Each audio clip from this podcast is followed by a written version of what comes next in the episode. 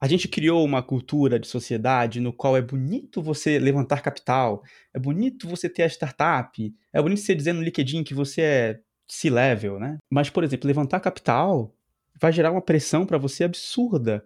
E, e, dificilmente alguém vai, vai investir na sua empresa se você não estiver tocando ela full time. Muda muito o paradigma. Um exemplo da PM3 mesmo. A PM3, a gente fundou em 2018. Eu fui full time nela no final de 2020. Ou seja, a gente passou Entendo. dois anos e meio gerando caixa, testando coisa, vendo se a gente sabia lançar mais de um curso e manter eles, sem levantar capital, sem nada. Então, foi tudo feito com muita parcimônia para a gente também ser seguro, sabe? Pô, tem meu emprego, não precisa arriscar tudo agora. Então, esse glamour que a, culturalmente a gente tenta vender é bem ruim.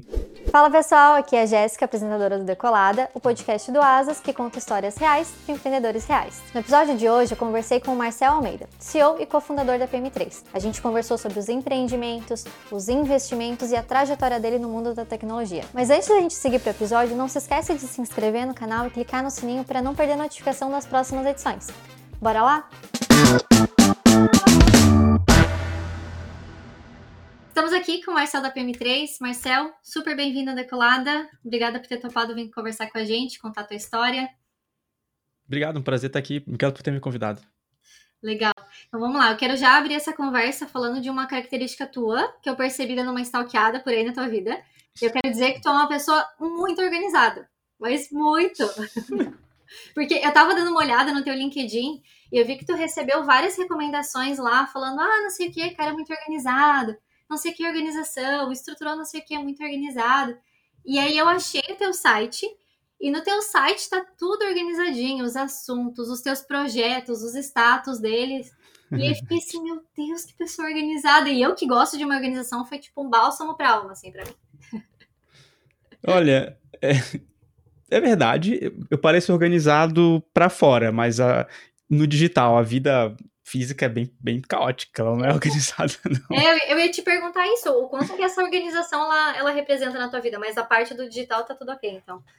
É, assim, sendo bem sincero, é uma coisa que eu comecei a refletir, engraçado você falar isso, porque eu não lembrava desses feedbacks do LinkedIn, e eu comecei até a refletir recentemente, eu não tenho esse ponto de equilíbrio da organização nos dois lados. Eu uhum. organizo muitas coisas no digital, no nível assim, tenho lista das coisas que quero fazer, tudo realmente é onde eu passo uma parte do meu tempo, então eu gosto muito de organizar agora, organização do mundo físico, tipo assim, organizar as roupas do jeito certo, assim, sabe, ter aquela cadência para lavar roupa para não acumular, coisa do cotidiano. Uhum. Eu deixo escapar super, assim. É, acho que eu acabei criando esse hábito desde criança, sabe, mexendo no computador, fui, fui me organizando para não me perder ali e uhum. ficou. Mas não é pra vida completa, não, é só um pedaço dele. Ah, não, é vida profissional e pessoal, né? Tudo certo. Exato, exato. E eu até ia te perguntar também se essa parte da organização é uma característica que tu valoriza nas outras pessoas por conta disso ou não, nada a ver? É outra característica que tu julga mais interessante? Não, eu valorizo muito. É... Eu acho que tem uma tendência das pessoas que são organizadas, é... na organização mesmo de objetos ou de coisas digitais, elas tendem, na minha visão, a se comunicar melhor. Uhum. Seja porque elas conseguiram organizar e mostrar aquilo de uma, melhor, de uma maneira mais entendível, ou porque elas também se comunicam até verbalmente melhor.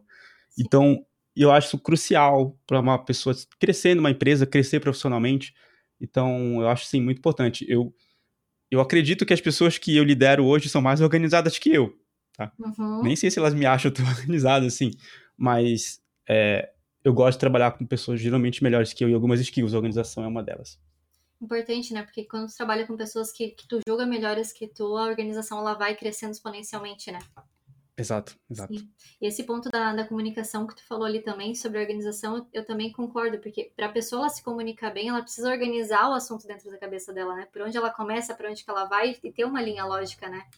Exato, exato. Tem um outro ponto que, até como seres humanos, a gente nem é tão bom, que é o poder de sintetizar as coisas, né? Normalmente, a gente tem um conhecimento vasto sobre algum assunto muito técnico, muito complexo, e a gente tem que saber sintetizar para escrever um artigo, para escrever nas redes sociais, para explicar para nossa família. Sim. Então, quanto melhor a pessoa é nesse poder de síntese, querendo ou não, é uma organização mental e às vezes até em, em slides, né, que ela precisa fazer. Então, acho importante sim. Sim, perfeito. E tu comentou ali antes, é, desde criança, de mexendo com o computador e tal, sobre essa questão da, da organização, e eu vi que realmente tu é muito ligado com essa parte de tecnologia há muito tempo. Eu vi que tu, tu tinha, um, lá no começo, quando tu era criança, né, lá pros 11 anos, tu tinha um site meio piratation para baixar é. jogo, é. aí depois tu tinha um blog, aí depois tu tinha Sim. um site com meme, então, de certa forma, tu sempre esteve envolvido com essa parte de tecnologia, né? É, sim, antes sim. mesmo de tu começar a empreender nessa área, tu vê um, um caminho, assim, que, tu fe, que fez tu ir para esse lado, para entrar nesse caminho? Hoje, olhando para trás, eu consigo ver né, esse caminho. Tem até aquele discurso famoso né, do Steve Jobs, né, acho que é em Harvard ou Stanford, uma dessas duas faculdades, que ele fala que ah, você não consegue conectar os pontos olhando para frente, mas quando você olha para trás, você vê como tudo se conecta. E eu, eu acho que sim, olhando para trás, tudo se conecta. Por exemplo, o primeiro computador que eu mexi era o Pentium 2, do Windows 90. Foi, já era 98, acho que nem era 95 mais. Eu usei 95, acho, na escola, alguma coisa assim. Uhum. E, e ali eu comecei a eu tinha internet de escada, então eu mais usava para jogar aqueles joguinhos do Windows, Campo Minado, comprava CD em loja de. em banca de revista para jogar algum joguinho, uhum. coisas assim. Eu era bem criança. Quando veio a internet. Aliás, antes, um pouquinho antes da internet banda larga, eu já estava mexendo no. Existia o kit.net, que era um lugar de fazer sites antigo, uhum. e existia o All Sites, que você fazia sites também. Eu nem lembro que série eu tava, tava no ensino fundamental, mas eu lembro que série brincava de fazer site com meus amigos, fazia um site de esporte, eu gostava do Vasco na época. Uhum. Eu falava, ah, o Vasco ganhou tal jogo, perdeu. Fal... Ninguém lia, né? Mas eu gostava, fingia que tinha gente lendo. Era, era criança. Então, eu fui desenvolver, me desenvolvendo nisso e, eventualmente, eu comecei, né? Naquela época se baixava muito, muito mais coisa do que hoje pirata. Uhum. E, e eu queria alguns jogos que não tinha na banca de revista, eu morava em Belém do Pará, eu não tinha acesso é, existia um grande medo de comprar coisas no Mercado Livre, porque você podia levar um golpe, né? Tudo muito recente. Então eu encontrava uma, uns fóruns que eu podia baixar coisas é, de graça e não tinha também tanta lei assim em relação à pirataria. Era, enfim, uhum. a internet era muito nova. Não, tu lembrou do tempo e... da internet de escada, né? Parece que eu ouvi o barulhinho aqui, ó, tocando. Exato, exato. Aí essa parte da pirataria já foi no começo da banda larga, porque ah. eu não tinha mais aquela preocupação, né, do de quando eu tô baixando, quanto tempo eu tô usando. Uhum. E aí, para mim, mudou muito o paradigma. E acho que foi aí que tudo mudou mesmo. Porque antes eu me planejava. Olha só, eu já me planejava, olha que engraçado. Eu me planejava na escola, quando eu tava voltando pro, pra casa, eu pensava assim: ah, o que, que eu vou fazer na internet hoje? Eu tinha duas horas de internet por dia, o que, que eu vou fazer? Eu ia jogar um joguinho no Cartoon Network, no jogo de flash, essas coisas. Uhum. Quando veio a banda larga, eu, eu, eu, me percebia na internet falando: nossa, não tem mais nada para eu fazer preciso buscar coisas para fazer. E aí, eventualmente, cair nessas coisas de jogos, pirataria e tal. Uhum. É, e aí foi assim, tipo, depois esses sites de fórum de pirataria começaram a querer cobrar, pelo menos os que eu usava. Eu falei, ah, não quero pagar não, então vou fazer um site de graça e vou colocar disponível. E aí assim que eu fui aprendendo e, e envolvendo mais com essa parte de tecnologia, internet mesmo. Uhum. E será que essa tua experiência de quando tu era criança te influenciou para quando tu foi fazer faculdade? Porque tu foi para essa área de tecnologia na faculdade também, né? Ou a faculdade é interessante. É... Muitas coisas aconteceram. Vou resumir bastante assim. Uhum. Teve essa parte da pirataria e derrubava meu site, eu, eu subia, derrubava, subia. Uma hora eu cansei. Uhum. Aí esse site virou um blog de vários assuntos que ficou até grande. Era um blog mesmo, tipo, eu escrevia sobre tudo. Às vezes opinião, às vezes, ah, olha só, vai sair o celular tal, às vezes sobre, sei lá, o Papa renunciou e ia escrever sobre o Papa lá do Bento XVI tinha renunciado. Coisas assim, bem aleatório. Mas o site começou a ficar grande porque eu falei assim, ah, como eu faço para o meu site crescer? Ah, tem esse negócio de SEO, vou estudar SEO. E aí eu estudei, fiz curso, então eu ranqueava muito. E tinha um e-commerce com o mesmo nome do meu site. Uhum. Só que ele nunca aparecia nas dez primeiras páginas, esse e-commerce nem aparecia. Era sempre eu com meu blog, sabe? Uhum. E aí esse e-commerce eventualmente comprou o meu site, muito, muito com o objetivo de matar ele para poder pegar tipo, o ranqueamento Sim. do que outra coisa. E aí, para mim, isso já foi um estalo. Eu falei, pô, acho que eu posso ganhar coisas aqui. Eu ganhava um dinheirinho de AdSense, né, do Google, mas uhum. muito pouquinho. É, nesse tempo, eu comecei a explorar outras coisas. Eu fiz é, cursos de animação 3D. Na época eu falei, ah, quero trabalhar com jogos, então deixa eu aprender uma animação 3D. Fiz alguns cursos, jogava muito videogame. Uhum. Então, eu acabei entrando em computação é, pensando nisso, ah, quero trabalhar com jogos. Na verdade, eu lembro muito bem. 90% da minha turma falava que estava lá porque queria trabalhar com jogos. Uhum. Na prática, acho que ninguém trabalha com jogos hoje. Mercado difícil e tal. É, então, acho que sim me levou para um lado, mas olha que curioso, quando eu entrei na faculdade, eu passei em computação na hora de me inscrever, eu falei assim, quer saber, eu não quero fazer computação, vou fazer administração, que eu tinha passado também em outro uhum. vestibular. Eu falei, ah, eu vou aprender de negócios, porque eu não quero passar o dia na frente do computador. Até parece, passo o dia na frente do computador. Até hoje. Eu fiz administração, até hoje. Eu fiz administração por um ano e e eu falei, nossa, que coisa chata, eu posso aprender isso trabalhando, fazendo meu negócio. Não vou fazer, não, vou pra computação. Aí uhum. mudei. Fiz dois anos e meio de computação. É, e eu falei, nossa, eu odeio programar. Não suporto programar. E porque ali eu estava aprendendo né, um, um, nível técnico muito alto para o que eu fazia em sites, em coisas bem mais triviais, uhum. e eu não gostava. Uh, e que é curioso nessa época, como eu tinha um blog, esse que eu vendi, depois eu fiz outros blogs, como você falou, de meme, depois eu fiz um outro blog que era só de, de produtos de tecnologia, então desde uma pulseira que mede seu batimento cardíaco, que agora tem muitos smartwatches, mas na época não tinha, uhum. até um, um, smartphone, etc. Eu tinha um blog disso também. E eventualmente comecei a escrever pro Tech Tudo, bem no começo do Tech Tudo da Globo, bem no comecinho, assim, 2015? Uhum. Não, minto antes, 2012, 11, sei lá, tá? É muito tempo atrás. Um, e aí eu tava ganhando um bom dinheiro, assim, trabalhando de casa, é, no meu horário flexível, de pijama, em Belém, uhum. custo de vida muito menor do que o de São Paulo que eu vivo hoje. E uma época ainda fazendo faculdade à noite. Era lá aquela coisa ainda, né? Exato, assim, eu ganhava muito bem. E, e eu continuava, durante a faculdade, eu continuava escrevendo, acho que foi isso, 2011, 12. Eu continuava escrevendo e frustrado com programação, é, já tinha tido blogs que tinha dado uma boa renda. Ah, vou fazer jornalismo. Hum. Então eu saí de computação, eu, eu, tranquei e fui fazer jornalismo. Mas aí eu fiz só seis meses. Foi bem naquela época que, nem sei se ainda é assim hoje em dia, mas que o jornalista, você não precisava mais ter formação de jornalismo para ser jornalista, tinha alguma coisa assim rolando. Uhum. Eu também não curti muito. Eu falei, ah, mesma coisa, o que estão ensinando aqui, eu posso fazer no meu blog do mesmo jeito, não preciso fazer a faculdade, vai só demorar mais tempo, eu tava pensando só no tempo que eu ia ficar. Uhum. Ah, vou ter que refazer do zero, eu vou voltar pra computação e vou só terminar esse negócio. Uhum. É, voltei, concluí computação, é, e aí eu tava querendo concluir a todo custo, então eu fiz dois semestres ao mesmo tempo. Fazia um, uma tarde e uma noite. Uhum. E ainda escrevia pro blog. Da, da Globo, meu e pro da Globo. Sim. É, e deu certo, assim, mas acho que fazer computação me ajudou em vários aspectos depois, quando reconecto os pontos hoje em dia, falo, nossa, me ajudou a entrar em startups, me ajudou a, a ter um conhecimento técnico um pouco melhor, me ajuda muito em lógica, uhum. é, muito mesmo, que eu, eu, acho que eu nem era tão bom antes da faculdade. Então, só hoje eu consigo perceber, na época eu só falava, ai, que chato, né? Eu até uhum. me arrependo um pouco, se eu tivesse a cabeça de hoje eu ia me dedicar mais até. Entendi. E provavelmente deve ter te ajudado também quando tu entrou na área de Product Manager também, né? Ou não? Muito, muito. Isso era até um, um debate que eu tinha muito, bem nos primórdios da área de produto no Brasil, área de gestão de produto digital, uhum. que era eu falava muito assim na época. Eu acho que um bom gestor de produto tem que saber o técnico, tem que entender.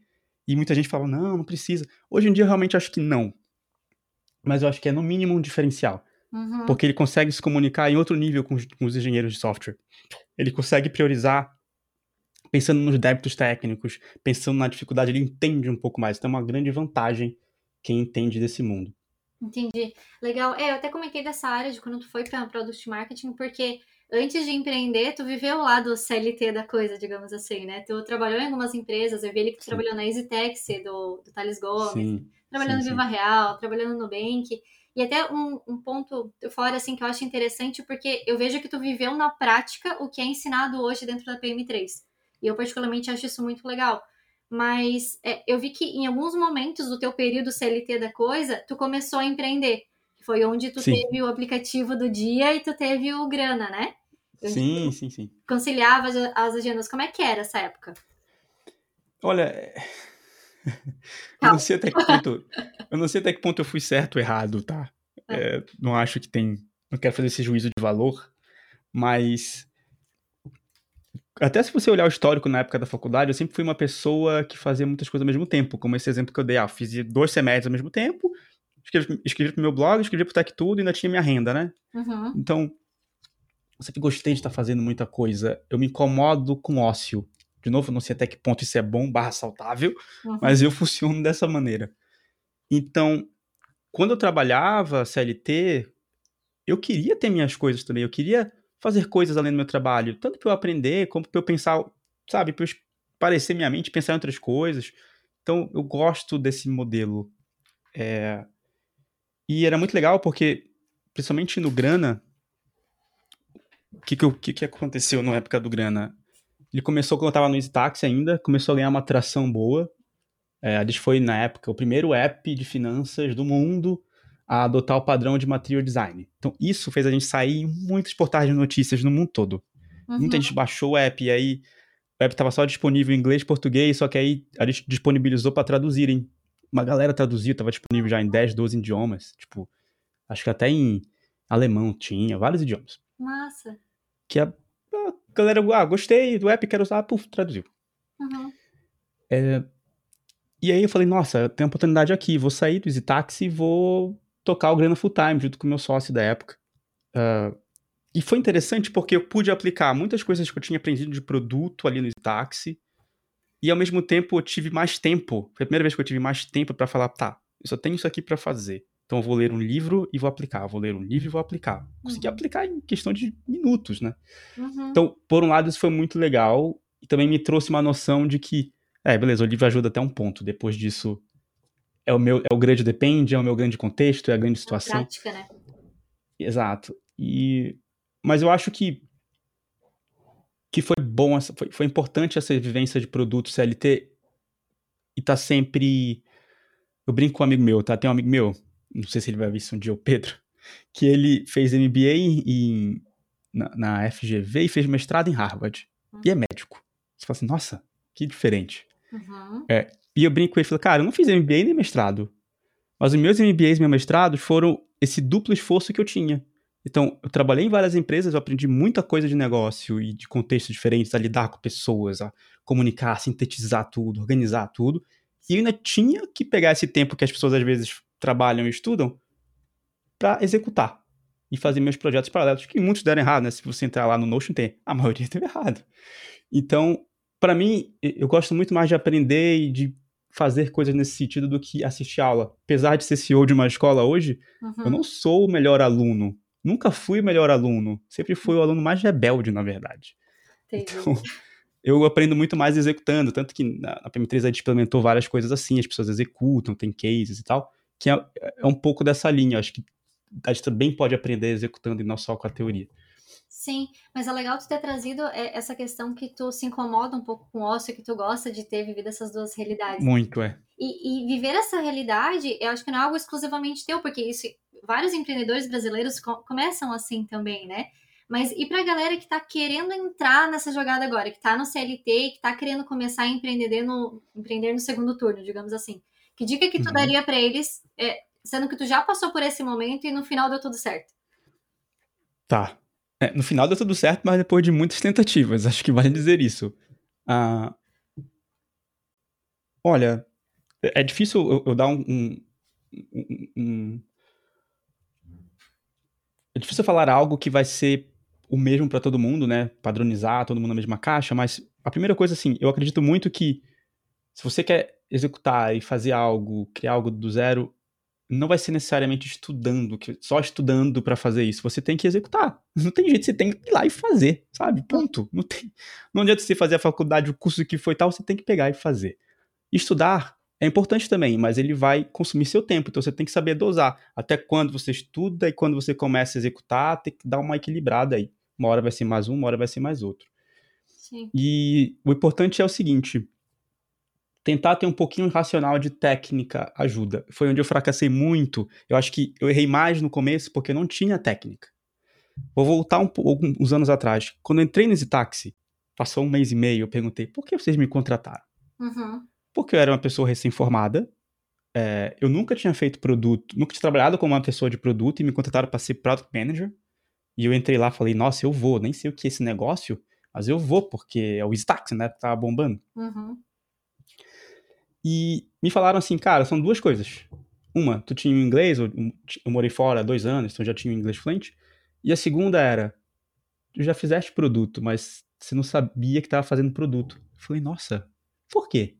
Ah, você já teve o site, você já teve isso aqui, você já executou, você já vendeu no tal coisa, você, você, você errou nesse projeto, você errou nesse, mas você acertou nesse. Eu falei, nossa, é verdade. Que visão detalhada, né? Interessante. É, é e, e aí foi legal, porque eu falei, nossa, tá, entendi. E, e de fato, eu olho, eu olho em retrospecto, vejo muita gente saindo da faculdade hoje que só fez. Únicas coisas que fizeram foram os projetos de faculdade, os trabalhos em grupo. Né? Uhum. É, você perdeu um, uma oportunidade gigantesca de ter aprendido muito mais nesse tempo, que você, querendo ou não, acho que tem mais tempo na faculdade do que quando a gente começa a trabalhar, né? A gente acha que não, mas, mas olhando no passado tem. Então, eu vejo muito mais valor em aproveitar esse tempo de ócio para eu aprender e me desenvolver do que é, executando, do que só só estudando, tá? Então, eu acho que isso tem que ser o foco. E aí, voltando assim no ponto da técnica, hoje, eu vou saber se um negócio vai dar certo ou errado em um mês e meio. Eu consigo saber, uhum. sabe? É, é, muito mais rápido. Ao invés de eu persistir por um ano, dois anos na mesma ideia. Eu consigo validar muito mais rápido, eu consigo aplicar técnicas muito mais rápido, porque eu aprendi ao longo da minha carreira. Também na época que eu estava fazendo, não tinha tanto acesso à informação. Acho que hoje o problema é o contrário. Tem muita informação, você tem que saber peneirar e encontrar quem consolidou melhor para você consumir aquele conteúdo e aprender mais rápido, porque Sim. tá tudo espalhado, bagunçado. É, então, vai, assim, a minha dica final é: vai dar errado o primeiro, o segundo, o terceiro, a quinta vez que você for tentar, mas você vai se tornar uma pessoa cada vez mais eficiente, seja no trabalho CLT ou no eventual na eventual empreitada que vai dar certo, que a PM3 é o caso, para mim deu super certo. Sim. Enfim, nem, nem sei a, a, conta, a PM3 já é lá, nem sei quantas são, mas foram várias antes dela. Uhum. E aprendeu fazendo na prática, né? Não só, só na teoria, né? Exato, exato. É, eu até vi um outro podcast que tu participou que tu falava justamente sobre essa questão do empreendedor híbrido, né? Que uhum. tu tinha comentado que provavelmente ele, ele teria mais sucesso, porque justamente ele tem menos pressão, porque ele tem um emprego e tem o dinheiro dele garantido, e ele tem menos horas para fazer, então ele tem que priorizar Sim. e ser bom naquilo. Tu ainda Sim. concorda com esse pensamento ou, ou mudou? Mil por cento, tá? É, eu vejo muito erro até hoje com isso, e eu não sei se isso vai mudar um dia, mas eu vejo muita gente. É porque a gente criou uma cultura de sociedade no qual é bonito você levantar capital, é bonito você ter a startup, é bonito você dizer no LinkedIn que você é C-level, né? É uhum. bonito. É, mas, por exemplo, levantar capital vai gerar uma pressão para você absurda. E, e, dificilmente alguém vai, vai investir na sua empresa se você não estiver tocando ela full time. Muda muito o paradigma. Muito. Um exemplo da PM3 mesmo. A PM3, a gente fundou em 2018. Eu fui full time nela no final de 2020. Ou seja, a gente passou Entendo. dois anos e meio gerando caixa, testando coisa, vendo se a gente sabia lançar mais de um curso e manter eles. Aí contratou as pessoas devagarzinho sem levantar capital, sem nada. Uhum. A gente foi a, gente come, a, a Lura adquiriu parcialmente a PM3 só em 2021 depois. Então, foi tudo feito com muita parcimônia para a gente também ser seguro, sabe? Pô, tem meu emprego, não precisa arriscar tudo agora para sabe, para poder mostrar, olha só, eu aqui, não precisa, tá tudo bem, tô, tá dando dinheiro, tá crescendo, não tá rock stick growth, né, ali absurdo, mas tá indo bem. Uhum. É, então, esse glamour que a, culturalmente a gente tenta vender é bem ruim. E aí, esse é o erro que eu vejo é o quê? Muito empreendedor afoito, ah, montei um, um side project aqui, começou a dar um sinal, e foi onde eu rei na época dos táxis, começou a dar um sinalzinho, vou pedir demissão, vou levantar capital e vambora. Cara, tal, talvez se o Grana não tivesse, é, que a startup pós-táxi, não tivesse sido, é, eu não tivesse sido full time, talvez ela tivesse dado certo. Porque ela estava crescendo, mas numa velocidade devagar. Ela dava um dinheirinho, mas quando eu fui full time, mudou tudo, a prioridade mudou. A prioridade tinha que ser, tá bom, como eu faço para me manter? Não tem como me manter. Vou ter que levantar capital, vou ter que. Aí a pressão. Eu acordava de, de noite, do tipo assim, meu Deus, o dinheiro vai acabar. Acordava suado, nervoso. Aquela pressão aqui, né? É, ia acabar mesmo. Eu não gostava de pedir dinheiro pra minha mãe, ela me dava um pouquinho, mas eu não gostava. E, uhum. e precisava de mais para viver bem em São Paulo. Uhum. Então, meu pé de meia que eu tinha feito ia acabar, uma pressão absurda. E aí a gente começou a mudar o foco da empresa, no tipo, vamos monetizar, ao invés de criar uma boa experiência e depois escalar. E, e a gente também era imaturo para levantar capital na época, do jeito que do jeito ideal. Uhum. Então eu uhum. vejo muito empreendedor ainda nisso. Vou levantar capital e vou tocar full time. talvez não seja a hora. Talvez você tenha que validar, testar mais. Garante um pouco. Levantar capital nem sempre é bom. Tá? A maioria das vezes não é bom. E, e, a maioria das empresas nem precisa de capital. Você, se ela é uma empresa boa que tem um mercado bom, você provavelmente consegue crescer sem capital dos outros. Claro, se você vai fazer alguma inovação, alguma coisa muito técnica, vai precisar, mas você tem que saber dosar isso. Enfim, Sim. é complicado. Sim, e também tem aquela questão da. Não a sua própria pressão, mas também a outra realidade é que tem muita pressão na família também, né? Tem muitas Sim. famílias que, por exemplo, pai e mãe durante a infância tem aquela pressão para o filho fazer uma faculdade que vai dar dinheiro. Aí tem a família que, ai meu uhum. Deus, será que vai ter dinheiro? Será que não vai? Aí tem aquele é. período do Natal que sempre vem as tias e perguntam empreendimento e fala do primo que tá dando certo, toda aquela coisa, né? É, é. E é interessante ter comentado isso, porque eu também vi que, que, tu comentou que a tua mãe te incentivava de uma forma muito tranquila e muito fluida, né? Sim, sim. Comentado que ela mandava revista para tu ler, mandava link e tal, e eu achei muito é. legal isso. Porque quando a gente é. junta essa parte da tua mãe, ter te incentivado de uma forma, tipo, super é, positiva e fluida, com essa questão que tu falou do empreendedor híbrido e tal, que tem mais sucesso, dá para entender que um ambiente onde a pressão ela é mais contida e mais sadia, é mais propensa a criar algo de, de sucesso, né? Com certeza. A minha mãe, de fato, me incentivava muito, mas ela também, ela também trazia outras coisas que são antagônicas. Ela falava assim, ah, Marcelo, vai ter o concurso público tal. Ah. Sabe? Então, ela, ela, me trazia tudo. E nunca foi com faça aquilo, faça aquilo. Ela me dava sempre as opções. E achava isso legal. E tal, eu, eu realmente nem lembro se teve um direcionamento maior dela ou não para essa parte de empreendedorismo. Uhum. Mas eu lembro mais vezes dessa época do que as outras de concurso que, que também aconteceram. É, mas o importante era isso, ela, ela tava me dando opções e não me forçando. Teve uma forçada só, que eu lembro da minha mãe, que é... deu certo, né? Mas vai saber se não ia ter dado mais. Eu queria ter feito design.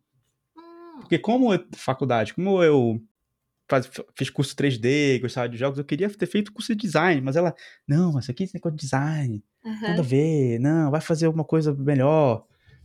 É, minha irmã vai estar na faculdade agora e aí ela quer fazer design e eu convenci minha mãe a deixar ela fazer design. Pelo menos um design na família. exato, exato.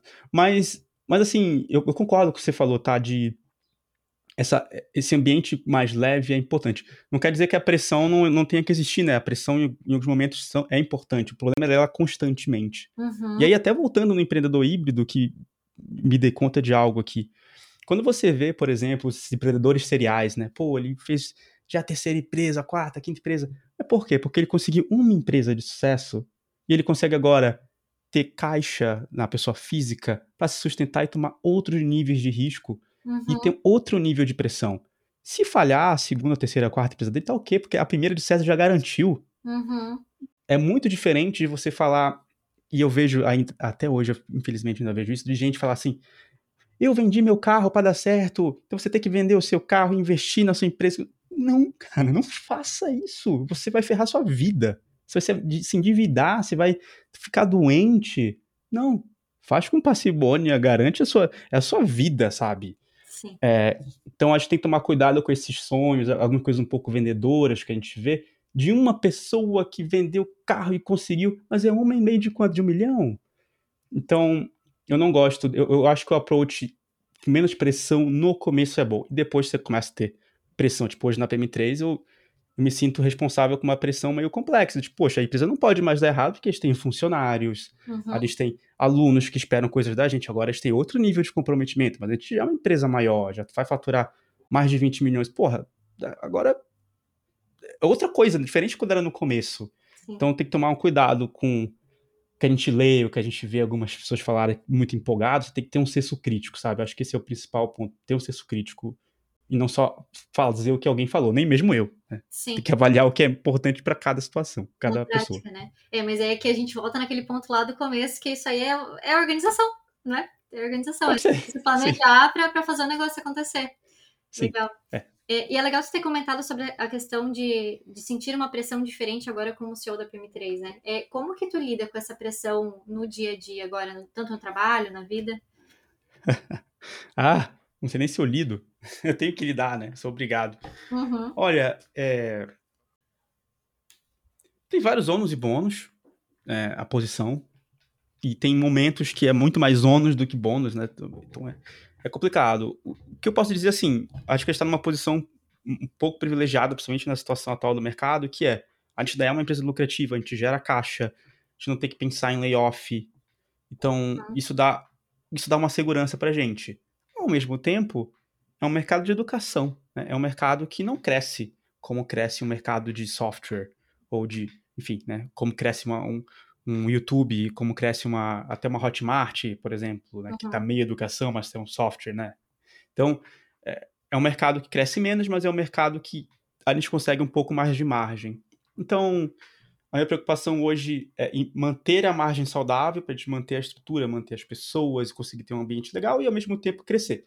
Então, não acho que é uma pressão tão enorme como a gente vê algumas outras empresas, então isso é legal. Uhum. É, e o debate interno que eu mesmo tenho como CEO, e aí é onde mais vem a pressão, é até que ponto eu tenho que crescer a empresa com pessoas ou só manter o que a gente tem atualmente? Porque olha só, a gente tem hoje, vai, acho que a gente fecha o ano com quase 40 pessoas. Uhum. Para o faturamento que a gente tem, é um número muito bom. E aí, o dilema que eu tenho é até que ponto eu devo aumentar a quantidade de pessoas e comer nossa margem? Ou será que colocar mais pessoas vai trazer mais eficiência? Aí, esses são os testes que a gente vai fazer. Só que aí eu aplico a mesma coisa que eu acabei de falar do, do híbrido. Ao invés da gente pegar e abrir 30 vagas, a gente vai abrir uma. Uhum. Coloca a pessoa, testa ela. Daqui a dois meses a gente contrata mais uma. E depois a terceira. Depois, ah, às vezes, ah, essa vaga quer abrir duas ao mesmo tempo. Tá, abre duas. Mas é muito devagar. Uhum. Gera um probleminha, porque internamente as pessoas falam: Nossa, tô com muita coisa pra fazer. É muita coisa ao mesmo tempo. Mas calma, galera, vamos testar, vamos segurar, desprioriza alguma coisa, vamos contratar alguém com calma. Porque eu tenho que encontrar o balanço da saúde da empresa é, financeira, o balanço também da saúde das pessoas, para elas não ficarem loucas, e ao mesmo tempo conseguir um ritmo de crescimento. É... Eu também acho errado algumas empresas que abrem muita vaga ao mesmo tempo. Você quebra a cultura. Não é só uma questão financeira, você quebra a cultura da empresa. Muita gente ao mesmo tempo entrando, de lugares diferentes, com pensamentos diferentes. Não dá. Não é saudável. É, tanto que a gente está vendo agora uma série de layoffs, tanto por Sim. muito por questão operacional, né, de financeira, mas não é saudável. Então, para mim, a pressão tá ali, encontrar esse equilíbrio. É, além de estar tá pensando nisso o tempo todo, eu resolvi começar a descarregar esse tipo de, de pressão no esporte. Então, Legal. eu vou lá e falo, nossa, eu vou. Agora eu me lesionei, eu tô três meses parado, tá sendo difícil, mas em dezembro eu devo voltar. Uhum. É, eu, é? Tava jogando tênis, tava jogando, tipo assim, três horas de tênis por dia. Uhum. Todos os dias. Então, eu, obviamente, eu me lesionei, né? Uhum. Óbvio.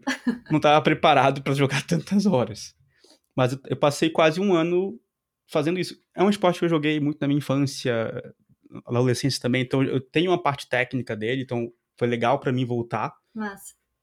Mas eu, eu ainda tô, ah, agora tô sentindo falta porque tava conseguindo realmente descarregar e ficar bem mais tranquilo, tava jogando torneio. Uhum. Então isso, isso, é outra coisa, essa competitividade eu gosto. Então, só que eu preciso também competir em coisas além do negócio, então o esporte me ajuda. Uhum. É, mas é difícil essa parte da pressão. E claro, eu tô, né, eu, a minha pressão é essa. Eu sei que tem empreendedores com diferentes pressões, como eu tive, por exemplo, na época do grana, do tipo, o dinheiro vai acabar, eu já fiz a conta, em quatro meses acaba, tô ferrado. Sim. Sabe? Então era isso. Mas é legal você ter comentado essa questão do esporte, porque fazer justamente esse balanceamento da, da pressão na cabeça e, e, aliviar no, no corpo, né? Exato, muito. Eu consigo dormir até melhor. Sim, eu imagino, eu imagino. Mas é, aproveitar que a gente está falando de pressão também, é, eu vi que tu fazia eventos. E não dá para falar Sim. de eventos sem falar de pressão, né? É, e eu vi que tu começou a fazer esses eventos lá na época do Viva Real ainda, começou Isso. pequenininho e começou crescendo e tal. E aí, é, eu imagino que isso tenha sido o gatilho para depois ser feito o Product Camp. E aí tu me confirma ou não. Mas como é que foi mais ou menos essa questão da, dos eventos? Como que eles foram crescendo? Legal, legal. Boa, boa pergunta. Porque foi assim, é, depois do o, o, Grana, durante um período eu, eu, eu, fiquei incubado no Viva Real. O Viva Real tinha um, um prédio e tinha um espaço sobrando. E eles falaram, ah, vamos abrir, o que que, que era? Era Viva Real Startups, não lembro. Era um programa, uhum. Viva Real. Era Viva Real Comunidade, eu acho que era o nome. Não lembro o nome exato. Mas eles abriram e, e a gente participou de um processo seletivo e a gente foi aprovado, junto com outras startups, que eles davam pra gente aquele andar inteiro que tava vazio pra gente trabalhar. Uhum. E, pô, a gente era bem perrapado, então tinha frutas e café. Perfeito. incrível. Era incrível. O time não era saudável, era fruta. Uhum. Então a gente ia trabalhar de lá. É, eventualmente eu, eu resolvi sair do grana, porque estava nos finalmente, e já de fato a empresa depois acabou. E abri uma vaga no Viva Real de gerente de produto. De novo. Aí eu falei, ah, vou voltar pro mercado, então. Vou, vou lá, fiz o processo seletivo e passei. Uhum. Quando eu entrei lá, foi muito legal, porque foi uma experiência bem diferente dos Itax, porque tinha muito mais product managers, era outro nível de qualidade, de qualidade de tecnologia no geral. Então tinha muitas coisas bem legais, assim, pareceu que estava no estado da arte ali, sabe? É, mas aí, em algum momento eu pensei, nossa, eu queria conhecer mais gente de produto. Uhum. Eu não, não, conheço, não sei nem onde eu vou para conhecer essas pessoas de produto. E aí, na verdade, eu organizei o Product Camp. O primeiro Product Camp foi no Viva Real, é, no prédio. Eu falei com, com o VP de produto da Apple, falei, ó, oh, quero fazer um evento aqui. Ele, ah, beleza.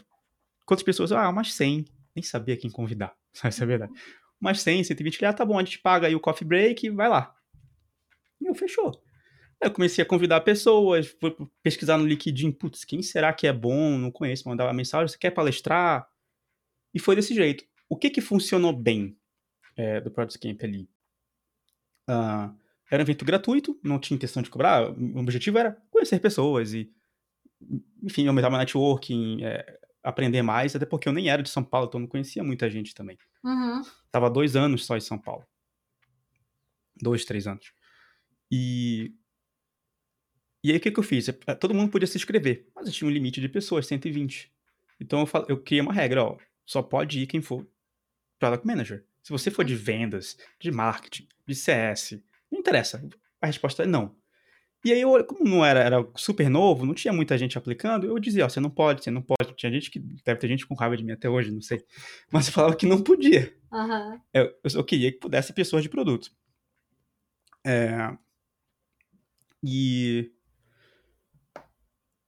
e bom, e aí eu deixei um espacinho também para pessoas de fora de São Paulo que queriam viajar e ir no evento. E aí eu deixei um, um espaço de 20, 25%, mas elas tinham que ser de produto. E aí rolou, aconteceu o evento.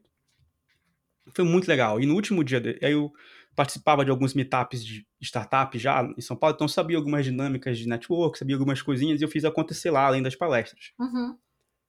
É, e aí no final do evento alguém falou assim: Nossa, foi muito bacana, seria ba bom se a gente se, se encontrasse mais vezes. Uhum. Eu falei: Pô, é verdade. Aí lá no evento mesmo eu peguei, fiz um slide rápido, fui lá na frente do palco no finalzinho falei: Galera, antes de vocês irem embora, alguém deu a ideia aqui da gente continuar esse encontro. Tem esse link, acessem aqui. Aí abri, acess, a galera acessava um Slack. Uhum. É, e vai ter um meetup sábado que é, daqui a duas semanas, no sábado, num café, às 10. Inventei no café ali perto e beleza. E aí assim começou tudo. Uhum. Então a gente uhum. começou a fazer encontros é, mensais num café, ia no sábado, ia tipo assim, cinco pessoas, sete pessoas, uhum. ninguém quase. Mas o, o, Paulo Silveira, CEO da Lura, ia na época. E, e aí alguém nesse café falou um dia, oh, vamos fazer à noite, no, durante a semana, na, numa empresa, para ter uma palestra mais legal. Aí surgiram os meetups. Uhum. Que hoje tem Product Camp Pocket, que são esses meetups nas empresas, acho que em 10, 12 cidades. Legal. Que é a comunidade organizando e gerando conteúdo e se conhecendo, hum. muito com a dor que eu tinha na época, só que agora localizado nas suas cidades, sabe? Aí a segunda edição, agora vou resumir. A segunda edição do Product Camp a gente fez no Nubank de graça também, mesmo esquema, lista de espera, tal, só ia quem era de produto. Uhum. Só que a gente transmitiu de graça para o Brasil inteiro no YouTube. Hum, legal. E aí tomou uma proporção gigantesca. Aí, em 18, começou a ser pago. E aí virou uma empresa. Né? Virou uma empresa, em 18, 19 foi pago, 20 foi pago, remoto com a pandemia, 21 também. Em 22, eu e meu sócio do Broadcamp, a gente tava cansado de fazer evento. Então a gente pensou, vamos vamos fechar, não aguento mais, é, vamos fechar. Meu sócio virou diretor de uma outra empresa, falou, ah, não quero mais. Só que para PM3, querendo não é estratégico, né? O uhum. Broadcamp é o maior evento de produto da América Latina. Então a PM3 adquiriu os direitos da marca. É estranho, né? Porque, mas se você é Pedro de quem? Você é PM3? Como assim você está comprando de você mesmo? Mas tinha, ou tem outros sócios, né? São duas entidades CNPJ separadas. Então agora é a PM3 que toca o evento. É, mas antes não, antes era uma outra, um outro CNPJ, outro sócio. Legal. E, e aí, para fechar, que você falou de pressão, por incrível que pareça, eu nunca senti pressão em evento que eu organizava. Sério, eu, o Product Camp esse ano agora vai ser mil, mais de 1.500 pessoas, acho que 1.600, nem sei de cabeça. Uhum. Não, não, não, me dá muita pressão, assim. Eu sinto mais agonia quando eu vou subir no palco para abrir o evento, aquela pressão Uhum. pré subir no palco. Mas o evento, acho que eu já me acostumei, sabe? Ah. Depois da edição do Nubank, que foram 350 pessoas, Uhum. acho que difícil algo dar errado. É, já deu muita coisa errada. e eu sou muito resolutivo. É, deu errado, eu vou resolvo, né? Se der pra resolver, às vezes não dá. Fazer o quê? Então não. Eu sei lidar bem com isso, eu acho. Sim. E, inclusive, foi, foi através desses eventos que veio o insight para criar a, a PM3, né? Sim, foi. É, conheci o Bruno no Product Camp de 17, no Nubank. Ele foi um dos palestrantes e o Dan, que é um outro sócio, falou: Ah, vocês deviam se conhecer, vocês são muito parecidos e tal. É, o Dan hoje não tá mais na operação, aí tá eu e o Bruno. Uhum. Ah, a gente se conheceu ali, e aí o Dan que falou na época, falou, "Ó, pô, vamos fazer uma, um curso de produto. Era muito pra gente o primeiro curso, sabe? Era, era as dores que a gente tinha. Era bem caseiro tudo, hoje em dia tá bem mais profissional. É, mas o Product Camp foi o estalo pra gente ver, olha só a demanda que tem. Tem gente querendo aprender de produto, por que a gente não faz um curso além do evento? Uhum. E demorou pra PM3 ficar maior que o evento, né? Maior que a empresa de evento. Aconteceu hoje, sim, claro, é maior, mas demorou. Mas foi daí. Foi da demanda que a gente viu no mercado da galera querer aprender e conhecer pessoas e tudo. Sim. E da, questão da qualificação também, né? Porque quando a gente vê no mercado, tem muita vaga de product marketing ou ou de coisas relacionadas a, a produto abertas, mas também existe muita essa falta da qualificação para as pessoas para preencherem essas vagas que estão em aberto, né? Sim. Era uma dor que a gente tinha também. É, por exemplo, eu tava saindo do Viva, eu trabalhei com o Dan, que era um dos fundadores no Viva Real. E eu tava saindo do Viva Real e eles tinham que procurar alguém me colocar no meu, no meu lugar. E foi difícil achar. Eu saí de lá, eu avisei, fiquei 30 dias de aviso prévio Sim, e eles não achavam alguém nem nesse período. Então eu saí de lá, acho que demorou mais um mês pra achar alguém. sim. E essa é uma das dores que a gente já tinha também. Além da gente querer aprender alguns conteúdos técnicos, a gente também sabia que, nossa, eu não consigo contratar pessoas. Cadê essas pessoas? Então, a gente conseguiu encaixar tudo. E, ao mesmo tempo, foi um diferencial competitivo da PM3 no começo, o evento. Uhum. O evento era muito grande, já era o maior da América Latina, então a gente conseguia usar ele como canal. Hoje é o contrário, a PM3 é o canal do PCamp. Uhum. Mas na época ela serviu como. Vamos pegar esses early adopters aqui para eles comprarem o curso. Foi ali que as coisas aceleraram um pouco mais. Sim, é, mas esse ponto da qualificação é, é um ponto do mercado como um todo, né? É, é complicado, assim. Até consigo dar exemplo meu pessoal. Eu trabalhei durante muito tempo na área comercial, em contato com cliente, assim. E eu lembro quando eu pesquisava uns 3, 4 anos atrás sobre Customer Success e achava assim, nossa, isso aqui é a última bolacha do pacote, é super novidade. E na verdade, quando a gente olhava lá fora, já era mato, né? Eu- ou a mesma coisa agora, assim, eh, novidade para os nossos ouvintes. Eu sou aluna da PM3. É, eu estou em transição de carreira para a área de Product Marketing. E é um curso que tem na PM3. E quando a gente olha para esse cenário no Brasil, a gente vê que é muito recente. Claro que tem algumas empresas que já têm, né? Mas é, é muito raso aqui ainda. E, e é interessante ver que dentro da PM3 tem essa inovação que é trazida lá de fora da gringa, que hoje no Brasil está se consolidando ainda, sabe? E até tu comentou antes que tu passou um tempo fora do Brasil, né? É, tu, Sim, sim. tu acredita que ter passado esse tempo fora do Brasil, ter feito cursos lá fora e tal, é, te motivou também trazer essa inovação e essas informações mais atualizadas para o Brasil através da PM3?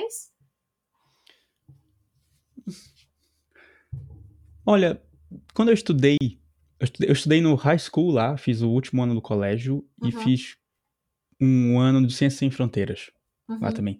Então eu não estava tão inserido no mercado de trabalho, então eu não acho que, que foi o que motivou. Porém, teve uma viagem que eu e meus amigos da faculdade, a gente se juntou, uma professora nossa eh, que puxou isso na faculdade, e a gente fez uma viagem para o Vale do Silício. Uhum. É, a gente passou uma semana no Vale. Visitou empresas, visitou Evernote, Google, conversou com o pessoal. Foi ali, ali sim, foi quando eu falei, caramba, é isso que eu quero fazer. Eu quero trabalhar num lugar massa, assim, quero fazer um negócio legal, assim. Uhum. E, bom, tava na faculdade, era mais pro fim da faculdade, então não- eu nem sabia cargos, né? Tanto que eu virei Product Manager no Stack sem, sem saber cargos nenhum, nem sabia o que aquilo fazia. Mas eu Uhum. fui pela empresa. É, eu acho que o que ajuda a PM3 tá sempre buscando coisas diferentes nesse sentido do mercado é um pouco um ponto de vista de negócio. De falar, tá, o que que, o que que vai ser tendência? Então, por exemplo, a gente lançou o primeiro curso de Product Marketing no Brasil. É porque a gente acredita que é uma tendência. Até hoje. Legal. É, a gente adquiriu o site productmarketingbrasil.com.br. É da PM3. Porque a gente acha que vai crescer esse mercado. A gente pode errar. Uhum. Mas a gente acredita muito que é um mercado grande e que vai ter cada vez mais demandas por esses profissionais, que vai ter cada vez mais conteúdo sendo gerado, que vai precisar de ter uma escola ensinando. Vão surgir outras escolas? Vai surgir, mas vai sim ser um mercado que vai crescer. E por que eles pensam nisso? Porque a gente foi uma das primeiras, nós não foi nesse caso apenas, mas uma das primeiras escolas no Brasil a ter um curso de produto, de hum. gestão de produto digital, de product management mesmo. É, e eles foi o primeiro evento grande de produto no Brasil. E isso, isso deu uma vantagem competitiva muito grande pra gente. Então a gente fala assim, nossa, então vamos ser os primeiros do product marketing para também ter essa vantagem competitiva quando o negócio escalar. Uhum. Claro, se escalar, né, é uma aposta que vai. Então a gente está tentando replicar o que aconteceu é, com a área de gestão de produto geral em product marketing. Por isso que a gente acabou entrando nisso. Então foi um pouco de conexão de tendência e estratégia da, da empresa. Sim, legal. Mas quando tu olha para a PM3 como um todo, é, qual que foi o momento que tu olhou e tu falou, putz, deu certo? Qual, qual, quando que veio essa sensação? Ah, essa boa pergunta, sabia? Porque no começo, quando estavam os três sócios na operação e a gente tocava part-time, né, a gente tinha nossos empregos, a gente passou quase um ano discutindo, e aí, tá validado ou não tá validado? E olha que tinha venda, né? Todo dia vende. Putz, tá validado ou não tá validado? Aí eles combinou o seguinte, vamos lançar o segundo curso pra gente ter certeza que a gente validou? Tá bom, vamos fazer isso. Aí a gente lançou o curso de Product Discovery uhum. pra ver, putz, será que é só um curso que as pessoas estão comprando? Será que a gente sabe vender dois cursos? Toda... Putz, vai ter que ter dois ads agora, vai ter só um. Aumenta a complexidade, né, no todo né, antes disso eu já achava que já tinha dado certo. É, as pessoas, pô, eu chegava, eu, eu, trabalhava nas empresas e eu entrevistava muito candidato, assim, via os cases deles e as pessoas, ai, pô, não sabia que você ia estar tá aqui. Uhum. Ficava de assim, nossa, você vai ver meu case. Eu falei, nossa, pô, se a pessoa me conhece, conhece PM3, isso acho que já deu certo, né? Aquele burburinho no mercado. É, e, e, pô, o negócio é lucrativo, pô, acho que deu certo. Aí depois eu comecei a ver, isso foi muito legal, eu estava avaliando cases e tal, Uh, vi várias vezes as pessoas usando templates da minha aula no roadmap. Então eu falei, nossa, então peraí. Uhum. Eu tô uhum. ajudando as pessoas de verdade, ela tá usando aqui na, na entrevista, porra. Uhum. Então, para mim, foi esses sinais, uma mistura do sinal de venda, né? A empresa financeiramente positiva e indo bem, e ao mesmo tempo eu vendo na ponta, lá no mercado, falando, meu Deus, esse negócio aqui, eu tô causando impacto. Então foi uma mistura dos dois, tá? Da, da experiência das duas coisas. Legal. Legal. E, e hoje tu é investidor também, né? Como, como que foi entrar nesse caminho também? Nossa. Ah, isso, foi, isso foi um pedaço que eu vou, eu vou até voltar lá no começo, quando eu fiz. Um pouco antes de eu fazer 18 anos, eu já estava com a minha mãe, lá em Belém, uhum. fazendo cursos na XP. A XP, na época, era muito forte. Hoje eles são ainda, mas na época tinha muito curso de educação, né? Eles tinha XP Educação, nem, nem sei se ainda existe isso, mas uhum. cursos presenciais e tal. E aí eu fiz 18 anos, eu abri minha conta na XP. De investimento mesmo, na bolsa e tal. E como eu tinha o dinheiro que eu ganhava com meus sites, com a venda, com várias, com várias coisas, eu tinha um dinheiro meu mesmo, próprio. Uhum. Que eu lembro de eu começar a investir, minha mãe falar, menino, que isso? Tu nem sabe que, que, negócio é esse? Que empresa é essa? XP no começo? É que empresa é essa? Vão te roubar. Uhum. Então eu comecei a investir muito no começo, fazendo um bocado de coisa errada. Assim, achando que eu era bonzão. Comprei um. Inclusive, esse monitor que eu tenho até hoje. É, esse monitor deve ter uns. Nem sei, deve ter uns 13 anos. Uhum. Esse monitor que eu tenho até hoje, eu comprei na época que eu investia na bolsa, que ele é um monitor grandão. E eu queria ver os gráficos, achando que eu era bonzão, assim, meu Deus. então eu perdi muito dinheiro, ganhei, mas eu perdi mais do que ganhei, é, bem no comecinho, assim, da, da vida adulta, por assim dizer. Depois eu fiquei um bom tempo sem, sem investir, é, só colocando dinheiro em renda fixa e tudo mais, para E aí foi quando eu comecei a criar um racional né, de organização do tipo, pô, preciso, antes de começar a tomar muito risco, eu tenho que ter o mínimo. O que, que é o mínimo? Fiz a conta, foi para mim, pro meu estilo de vida, falar, ah, esse é o mínimo, Uhum. renda fixa. Quando eu consegui ter, bater esse mínimo, eu falei, beleza, agora eu vou começar a ser agressivo. Uhum. Aí eu comecei a ser muito agressivo na bolsa, já com outra cabeça, outra mentalidade. E eu estudei, isso é uma das coisas que eu estudei muito foi investimento. Uhum. Então, conheço vários tipos de racional e, e não são racionais de day trade, aquela pegada de comprar e vender. É muito mais um racional de fazer uma análise fundamentalista, comprar a empresa que eu acho que é saudável, que vai prosperar durante 15 anos, para depois talvez eu vender daqui a 15 anos. Então, Uhum. é outra, outra linha que não é tanto que vende, né? Tanto assim. É, muito da escola austríaca que tem de investimentos, é muito essa linha de alguns cursos que eu fiz. É, e aí, bem nessa linha de tentar diversificar portfólio, eu falei, ah, quero investir em startups também, por dois motivos, primordialmente. Um, eu vou diversificar meu portfólio e é importante. E dois, eu acho que eu vou aprender. Porque quando eu invisto numa startup, eu consigo ter acesso a informações daquele negócio, eu consigo conversar com o empreendedor e entender as dificuldades dele, o que, que ele está pensando, os anseios, tudo. Então é como se fosse uma escola, assim, é, Uhum. é melhor do que eu fazer um estudo de caso de MBA, sabe, de uma indústria que nem é o que me interessa. Não, eu tô investindo em startups de tecnologia, indústrias que me interessam, coisas que eu entendo, coisas que eu posso ajudar. Uhum. É, Hoje eu fiz, eu acho que eu fiz 10 investimentos só em startups. Eu nem consigo ajudar todas, porque tem algumas que são de setores muito específicos, mas tem outras que eu consigo apoiar mais. Acho que quando eu recebo o update do, do founder, eu mando uma mensagem, falo, oh, que tal isso aqui? Tal coisa você já olhou? Então, Uhum. é até mais divertido. Além do aprender, é mais divertido. É, eu acho que eu até me empolguei um pouquinho, investi um pouco mais do que eu deveria em algumas coisas, pensando na, no portfólio como um todo. Eu entrei também em fundos de venture capital, que são aqueles fundos pensando em longo prazo, né, em 10 anos, para eles darem um retorno 10, 12 anos. Uh, mas para mim foi isso, é uma, uma, maneira de eu estar no ecossistema, de eu aprender, de eu conhecer mais pessoas e enfim, eu, eu, eu gosto bastante. É, é, como se o teu lado investidor fortalecesse o teu lado empreendedor e o lado empreendedor tivesse fortalecido o investidor, né?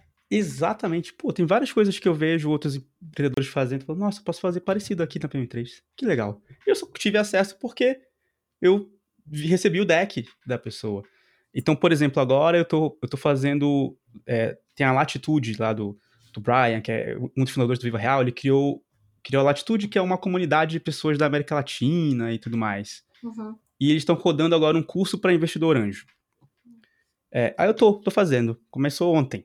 Uhum. Um, e é bem legal, pô, vai ter pitch de outras startups que eu poder assistir. É, mesmo que eu não invista, pô, querendo ou não, é muito legal poder questionar um founder, perguntar por que isso, por que não aquilo. Uhum. E eventualmente, se eu achar bom, investir.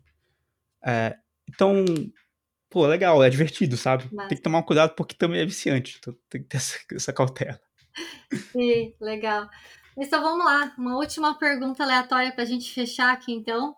É, se tu pudesse colocar uma frase, uma, um pensamento, uma palavra no outdoor, para que todas as pessoas pudessem aprender aquilo. Por exemplo, growth não salva produto ruim, o feijão em cima do arroz. o que que tu colocaria? Certo. Um, pô, pergunta difícil. Acho que teriam várias coisas que eu teria que pensar mais. A que tá na minha cabeça, eu vou falar que tá na minha cabeça agora. Uhum. Tem várias outras, mas a que tá na minha cabeça é é o que eu aprendi muito com, com gestão de produto, que é celebrar o uso e não a entrega. Tanto founders, CEOs, pessoas de produto, desenvolvedor de software, eles têm a mania de construir coisa, de fazer coisa, de entregar para o usuário. Olha, eu entreguei 10 funcionalidades novas. E o usuário não está usando nenhuma. Uhum. Então não adianta nada de te entregar, entregar, entregar, se a gente não está vendo o uso daquilo, se a gente não está vendo o engajamento, a adoção, a satisfação daquilo. É, cansei de ver empresas que a equipe de tecnologia entrega uma feature e aí, galera, entregamos, vamos pro happy hour comemorar, e aí, na semana seguinte, duas pessoas usaram? Porque, por quê? Acaba sendo virando uma métrica de vaidade, né? Completamente. É, então, é muito fácil a gente cair nesse, nesse ponto. Uh, então, a frase é celebre o uso e não a entrega. A gente tem que buscar cada vez mais isso para a gente criar produtos melhores. Queria ter pensado em outra frase, mas foi a que veio na minha cabeça aqui agora. Não, super encaixa, faz, faz super sentido. É, Marcel, muito obrigada pela tua participação. O nosso papo foi super legal. Acredito que realmente a galera que está ouvindo a gente vai conseguir tirar uns bons insights para o lado empreendedor ou mesmo para a vida. Então, eu te agradeço realmente pela tua participação. É, e se a galera quiser trocar uma ideia contigo, onde é que eles conseguem te achar? Legal, acho que dá pra, dá pra me no LinkedIn, no Twitter, no Instagram. Qualquer uma. Eu, eu uso mais o Twitter que os outros. Uhum. É, uma ordem de escala é eu uso o Twitter mais, depois o LinkedIn e por último é o Instagram que eu menos uso, mas dá para falar comigo lá também. Ah, eu posso demorar a responder, mas eu respondo, eu prometo. Se caso uma, hora demore... vem, uma, uma hora responde. Exato. Mas então é isso, obrigada, viu, gente? Até a próxima. E aí, pessoal, curtiu o episódio? Não deixe de deixar aqui o seu like no vídeo e comenta aqui também quem que você quer ver no próximo episódio pra gente convidar ele. Até a próxima.